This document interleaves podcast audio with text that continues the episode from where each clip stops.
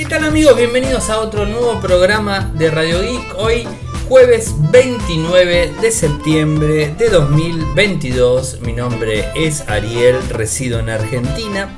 Me siguen desde Instagram en nick arroba eh, como todos los días realizamos un resumen de las noticias que han acontecido en materia de tecnología a lo largo de todo el mundo. Y tengo varias cosas para contarles. En principio, y creo que una noticia que casi todos esperábamos, es que Google cierra lo que sería el sistema de streaming de videojuegos Stadia. Ya tiene fecha de cierre. Ahora les cuento un poco más al respecto. Twitch ahora solo da soporte a Google Chrome, a Edge y a Firefox, dejando de lado a los navegadores que ustedes ya bien saben hay un nuevo diseño para la Google Play Store en tabletas y la verdad que parece que está muy bueno. Según se espera, eh, la gente de Qualcomm va a estar lanzando en Hawaii el Snapdragon 8 generación 2 con muchísima potencia. Ya está disponible la pestaña Space para usuarios de Android, obviamente con el sistema de Twitter Blue. Motorola va a lanzar el Moto G72, algo que les, contábamos esta semana, se confirma para el 3 de octubre. Y como para terminar la semana, les cuento que hay más novedades relacionadas a el próximo Samsung Galaxy S23 Ultra. Y más allá de todo eso, ya se están enviando las actualizaciones, la gente de Samsung está enviando actualizaciones con parches de seguridad eh, algunas regiones del mundo eh, para lo que son los eh, Galaxy S21 en toda su línea y el S22 o sea que se están adelantando con los parches de seguridad. Pero bueno la noticia creo que del día es esto de Google. Ya sabemos que la compañía es, es una empresa que se la pasa cerrando proyectos y cerrando proyectos. Es este, una matadora compulsiva, por así decirla, eh, de, proyectos. Es algo que lo hace desde, desde hace muchísimo tiempo. Eh, y bueno, ahora está anunciando, y esto es de forma oficial, el cierre de Google Stadia. Eh, que no tiene mucho tiempo, digamos, de, vida, de hecho tiene tres años, apenas tres años de vida, y que estaba compitiendo de alguna forma con el servicio de Xbox eh, Cloud Gaming y de Microsoft, por supuesto, y GeForce Now de Nvidia. Bueno, después de tres años, digamos, este, cierra completamente, hoy lo ha anunciado, deja de funcionar de forma completa el 18 de enero del 2023. El 18 de enero del 2023 dejan de funcionar todos los servidores. Y más allá de todo eso, hasta esa fecha van a seguir funcionando los mismos. No se va a poder estar comprando eh, o adquiriendo eh, el servicio o comprando, digamos, accesos plus o lo que fuese, nada de eso se va a poder eh, realizar. Eh, digamos, este, no tuvo la atracción que esperaba, esto es un poco lo que dice la compañía, no ganó la atracción entre los usuarios que esperábamos. Eh, y bueno, ahora el servicio empieza su proceso de despedida. Esto es lo que están diciendo no se va a poder realizar más ninguna compra en la Google Store, o sea, absolutamente nada. Y digamos, este, la buena noticia, por, así decirlo, es que van a reintegrar el dinero de las personas este, que eh, han abonado por el servicio, bueno, se lo van a, reintegrar. Y lo que dice Google, más allá de, todo esto, eh, es que van a eh, trabajar con la tecnología de Google Stadia eh, para eh, otros tipos de, funciones. De hecho, ya habían anunciado el Immersive Stream for Games como una parte de Google Chrome para empresas, así que por ese lado quizás este, lo utilicen aprovechando lo que es el corazón de, de Stadia para impulsar algunos esfuerzos en desarrollo de tecnologías relacionadas a la realidad aumentada, servicios propios y ya existentes como YouTube, Google Play y alguno que otro que, esté funcionando. Eh, seguimos profundamente comprometidos con los juegos y continuaremos invirtiendo en nuevas herramientas, tecnologías y plataformas. No le crean porque es mentira. Eh, de hecho, es como que eh, los servicios los lanzan y después los terminan cerrando, eh, hacen y deshacen de forma constante. Eh, hay veces, realmente, digamos, esperemos que no, no suceda, pero digo, ¿cómo todavía no rompieron Android? ¿no? O sea, ¿cómo todavía no lo hicieron? Por supuesto, hay un ecosistema detrás de que gana dinero eh, con las empresas, que gana dinero con el Google Play, eh, con todas las opciones del Google Play, de libros, películas, este, aplicaciones, desarrolladores con comisiones, las, las compras este, eh, integradas en, los juegos. y bueno, tiene todo ese soporte detrás y seguramente es por eso que no cierra Android. pero a veces me pongo a pensar cómo no lo cierra. Obviamente tampoco YouTube va a ser algo que, van a, cerrar o por lo menos que estén pensando eh, en un futuro cercano porque por supuesto también le brinda rédito, ¿no? o sea, con todo lo que tiene que ver con las publicidades eh, y los generadores de contenido con las publicidades. De hecho, ayer hablábamos de lo que sería las, este, los shorts de, de Google que están empezando a avanzar hacia ese lado. Eh, y también en un momento les contamos eh, este mismo año, hace poquito creo inclusive, que están hablando con algunos, este, algunas compañías generadoras de, contenido de, streaming, de películas y series, para poder incorporar dentro de YouTube eh, digamos, este, las mismas. Eso quedó medio en el tintero, pero simplemente se los traigo a colación y se los refresco. Eh, la realidad es que hoy se anunció que Google Stadia cierra.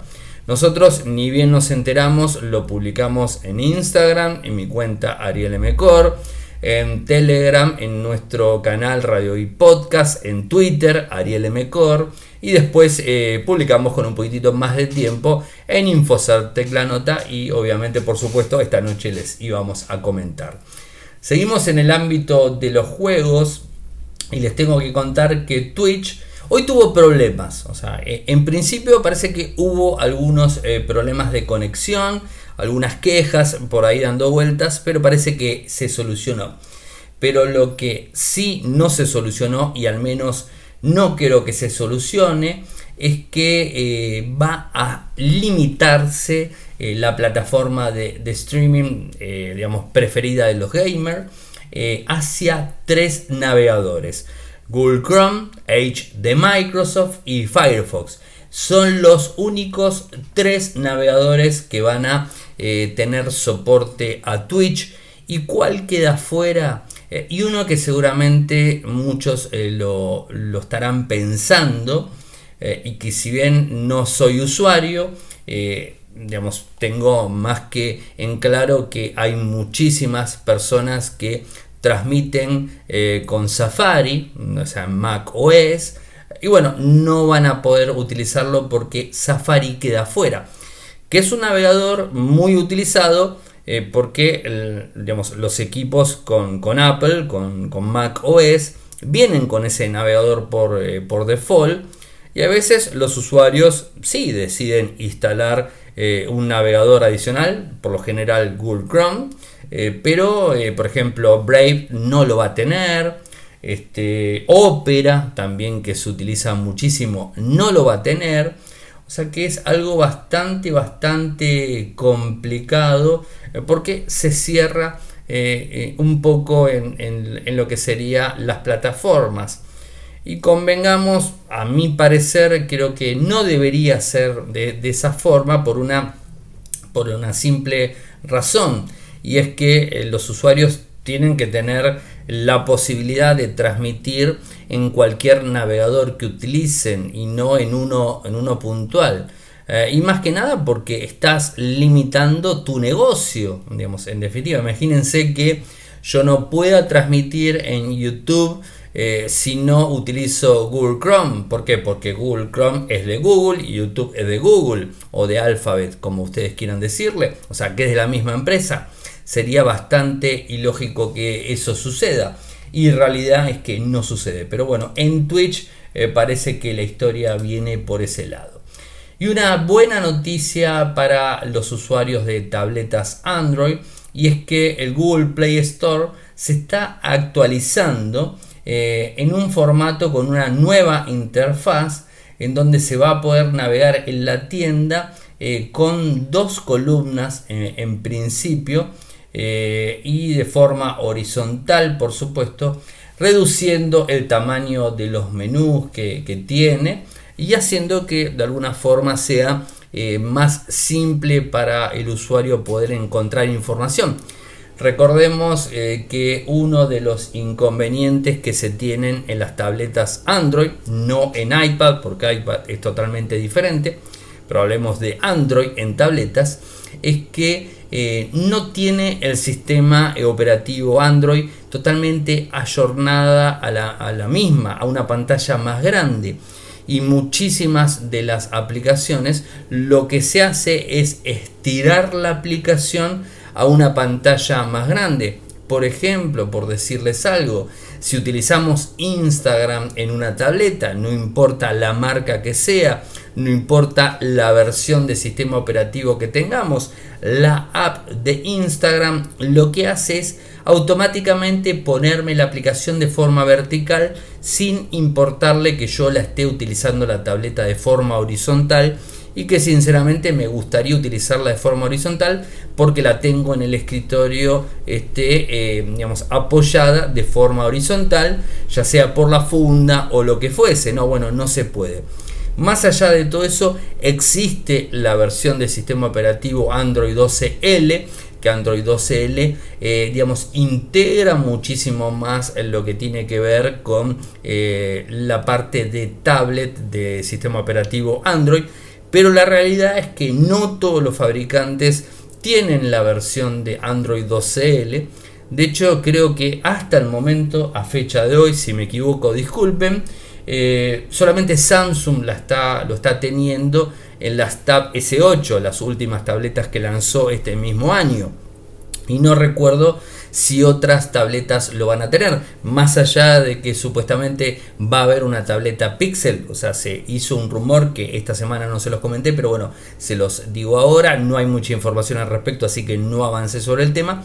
Pero parece que Google estaría trabajando en una tableta Pixel y esa tendría, por supuesto, la versión para tabletas. Pero hoy día Android 12L únicamente la tenemos en Samsung, la línea S8. Disculpas si me equivoco y otra tableta sí la tiene disponible. Creo que no, pero bueno, puede suceder. Eh, y con respecto a lo que sería la interfaz de Google Play Store, me parece bueno que la compañía vaya avanzando. Yo creo que si, si bien eh, es necesario tener una aplicación, o sea, un sistema operativo basado para tablet, eh, creo que es muy importante, mm, me parece que eh, quizás los desarrolladores deberían este, pensar en tabletas también, ¿no? Y que la aplicación sea de alguna forma inteligente y que sepa distinguir si está corriendo en un smartphone o si está corriendo en una, en una tableta.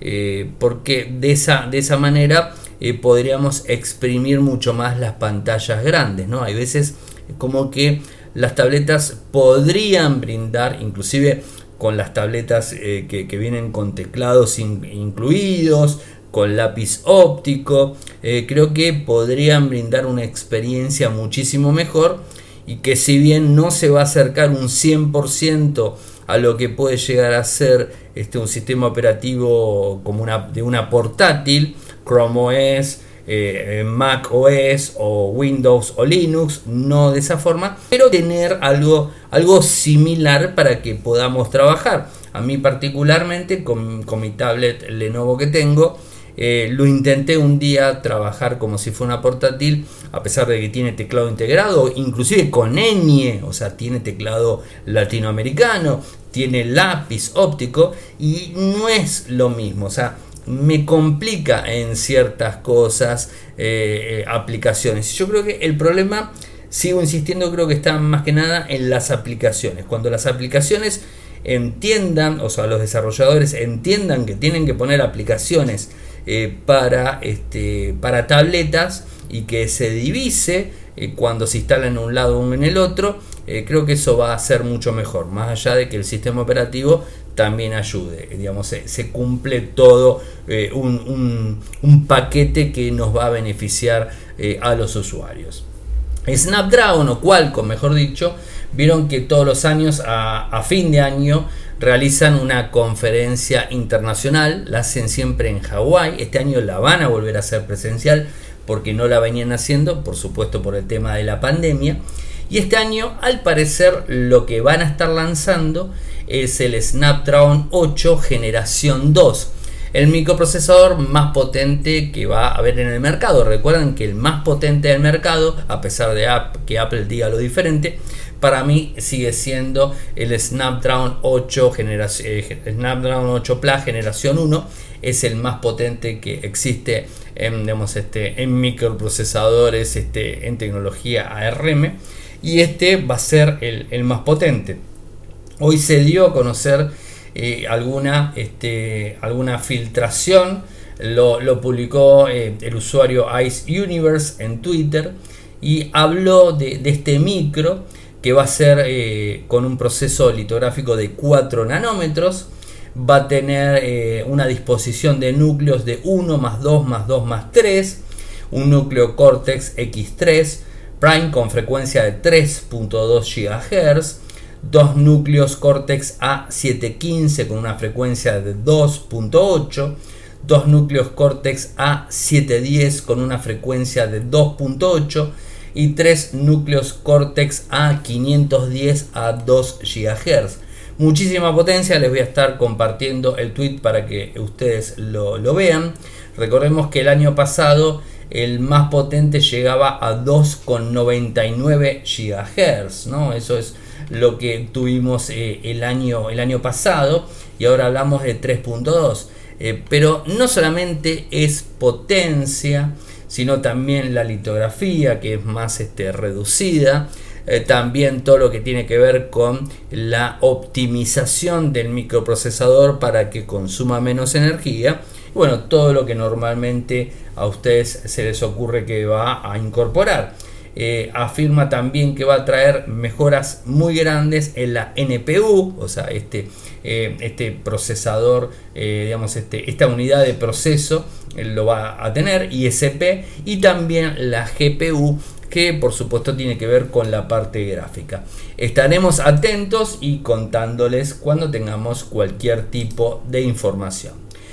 Tenemos ya eh, lo que serían las eh, pestañas en Space, en, Twitter para Android, algo que estaba en iOS en su momento, ya está disponible las, las este, pestañas de, de Space eh, rediseñadas eh, que incluye audio, incluye podcast y los space en vivos o grabados, o sea, todas estas funciones está incluyendo esta pestaña rediseñada, pero por supuesto eh, tenés que ser este integrante o, usuario de Twitter Blue, o sea que tenés que estar pagando para el servicio. Pero lo bueno es que ya está disponible.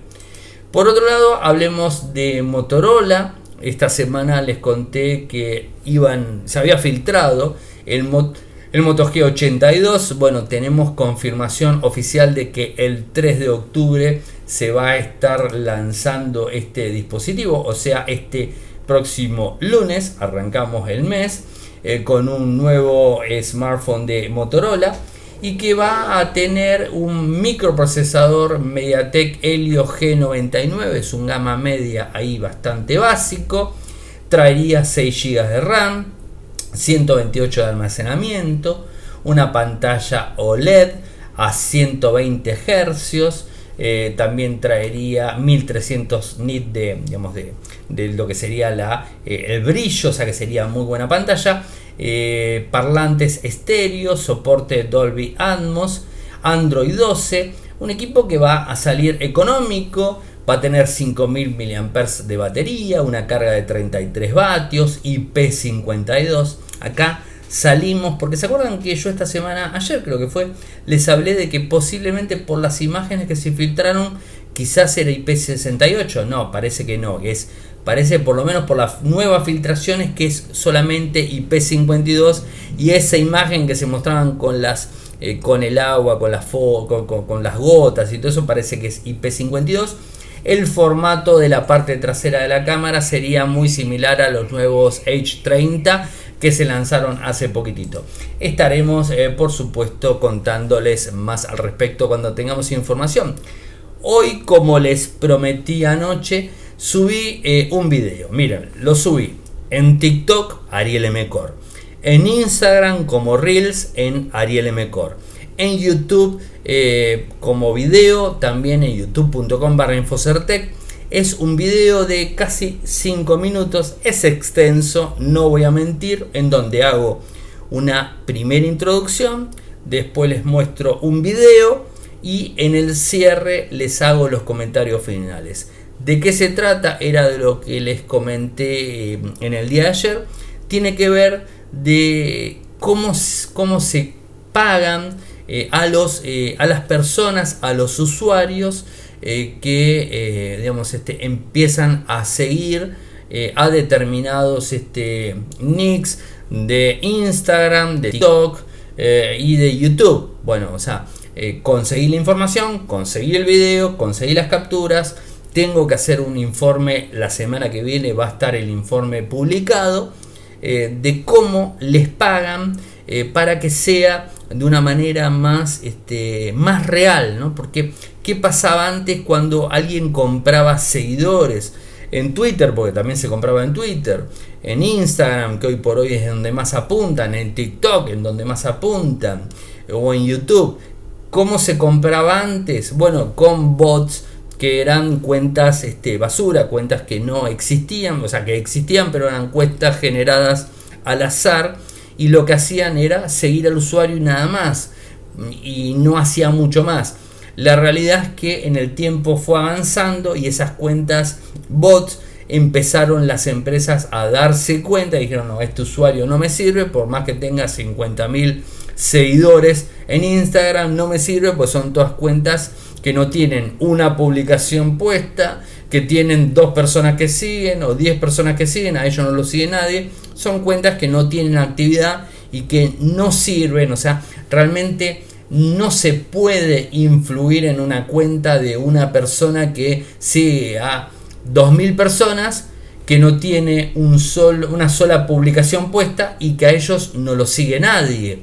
Bueno, ¿qué es lo que están haciendo ahora? Bueno, algunas agencias algunas empresas o no sé quién lo estará haciendo, lo que hacen es contratar, o sea, brindarle servicio, o sea, le brindan servicio a eh, los usuarios de, estas, de estas cuentas, o sea, de las personas que quieren sumar seguidores, le brindan el servicio y les dan pack de 10.000, de 20.000, de 30.000, de 50.000, de 100.000 seguidores y les brindan eh, packs de eh, me gustas, de favoritos, de comentarios, o sea, les brindan packs armados. Y ustedes dicen, ¿cómo lo generan? O sea, ¿cómo hacen con eh, celulares tipo granja conectados de cuentas que realmente lo maneja un celular que nadie lo toca? No, no, lo usuarios de verdad. Una persona que de lado cobra por seguir a una persona, ponerle un me gusta a un video,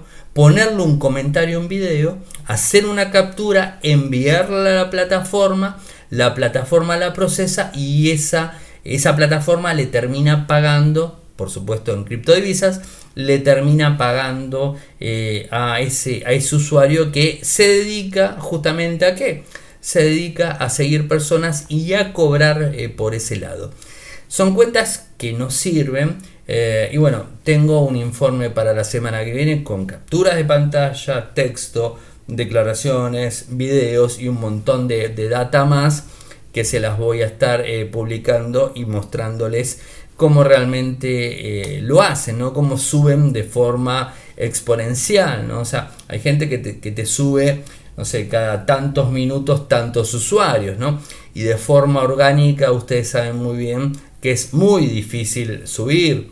De hecho, eh, de forma personal es muy difícil. No, estoy en 2000, no llego a los 2600 seguidores en Instagram y ustedes ven que subo, que trabajo, que publico, que informo, que pongo imágenes, que pongo videos, que pongo, bueno, hablo de todo eh, y realmente no termino, no, no, termino de subir porque justamente, bueno, o sea, no, no compro, no compro seguidores.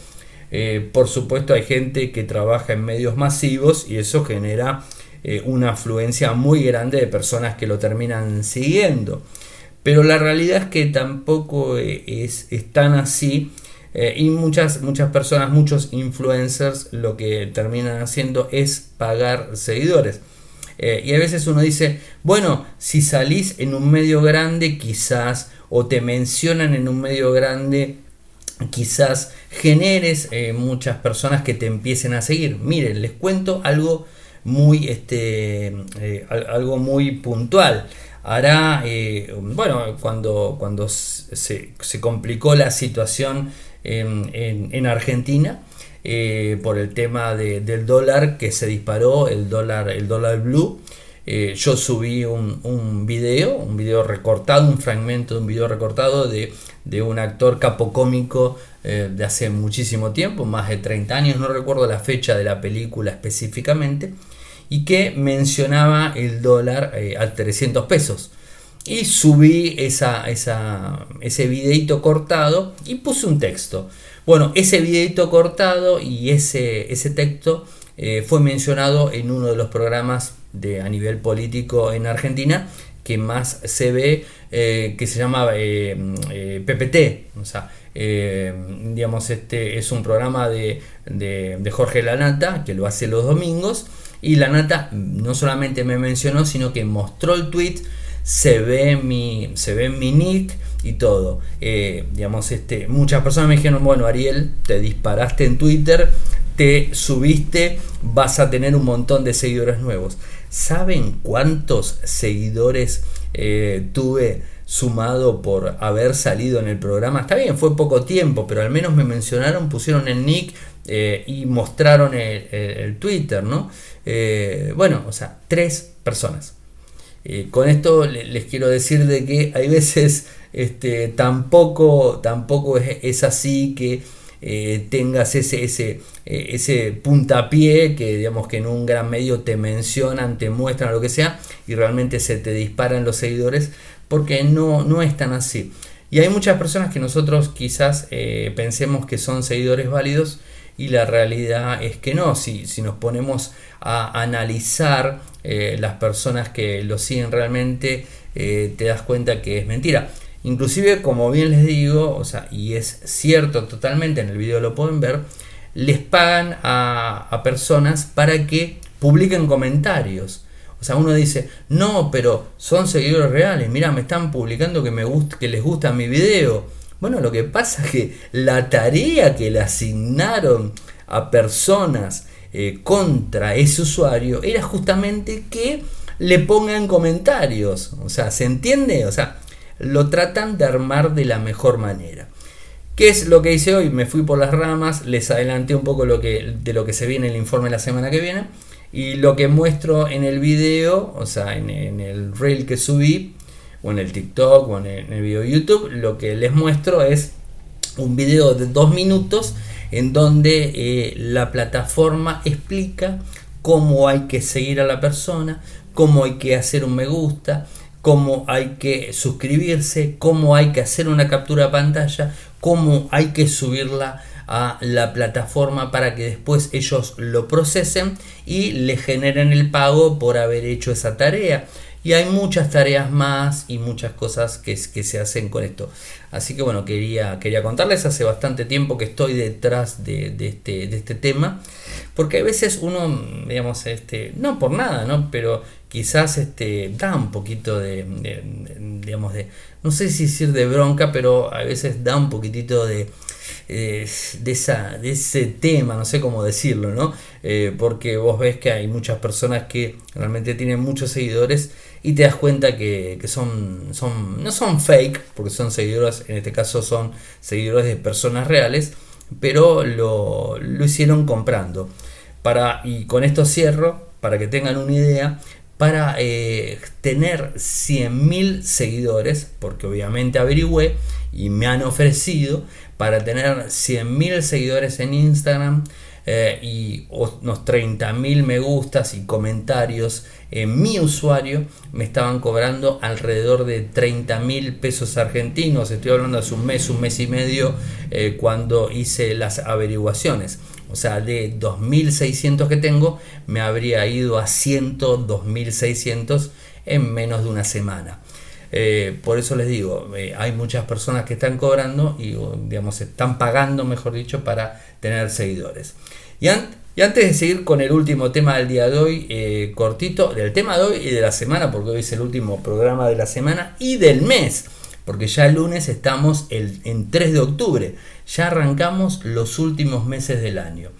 Pero bueno, como siempre les digo, o sea, de forma muy frontal, eh, les digo, si me quieren apoyar, lo pueden hacer de una forma muy pero muy fácil desde Argentina o desde cualquier parte del mundo para digamos, este, ayudarme y, apoyar todo este trabajo que vengo realizando eh, hace muchísimo tiempo de forma incansable eh, y con las reglas bien claras. O sea, no haciendo cosas eh, no mintiendo, no haciendo cosas que están mal, no comprando seguidores, no comprando visitas y bueno, no, no eh, accediendo a ese tipo de herramientas que existen y que están muy a la, este, a la mano de cualquier persona que lo quiere hacer.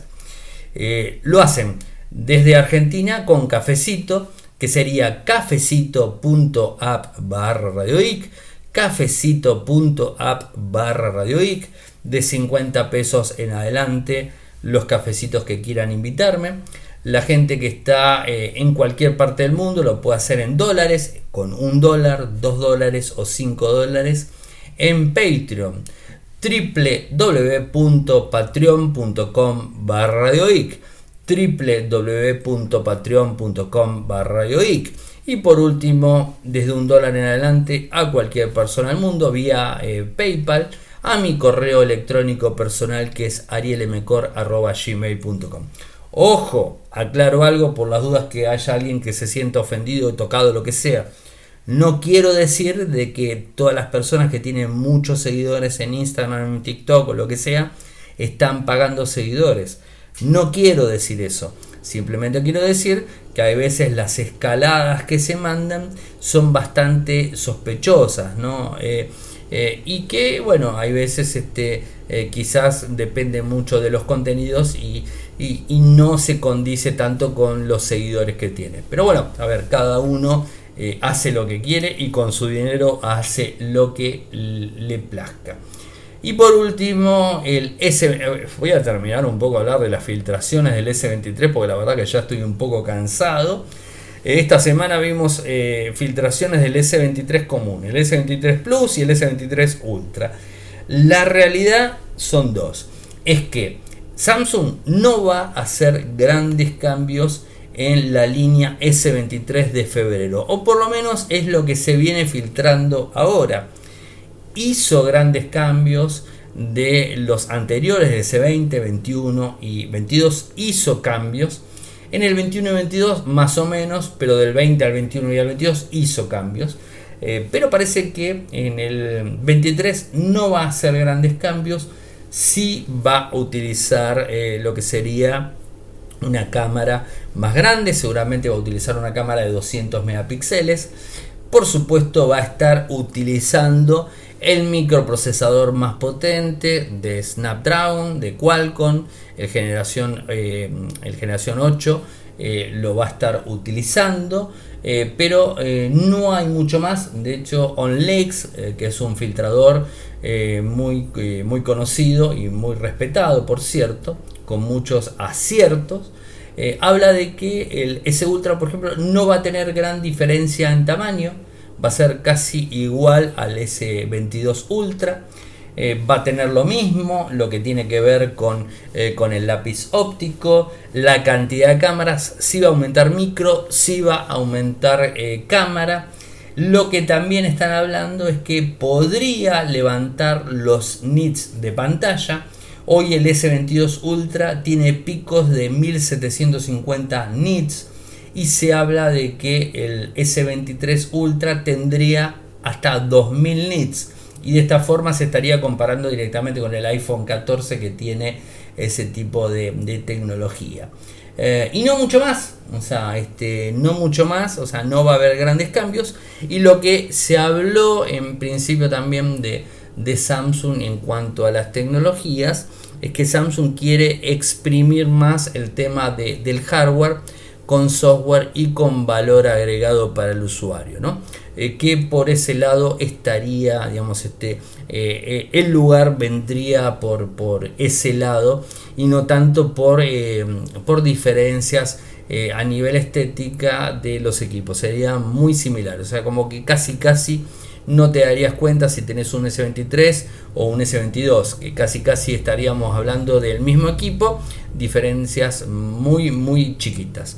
Así que bueno, eso es todo lo que tengo para contarles en el día de hoy. Eh, nos vamos a volver a encontrar la semana que viene, el día lunes. Me pueden seguir por Twitter, mi nick arroba arielmcor, en Instagram arroba arielmcor, en Telegram nuestro canal Radio y Podcast, en YouTube nuestro canal en youtube.com barra Infocertec, eh, nuestra web en Argentina infocertec.com.ar, en Latinoamérica infocertecla.com. Muchas gracias nuevamente por escucharme. Buen fin de semana para todos y nos reencontramos el lunes. Chau chau.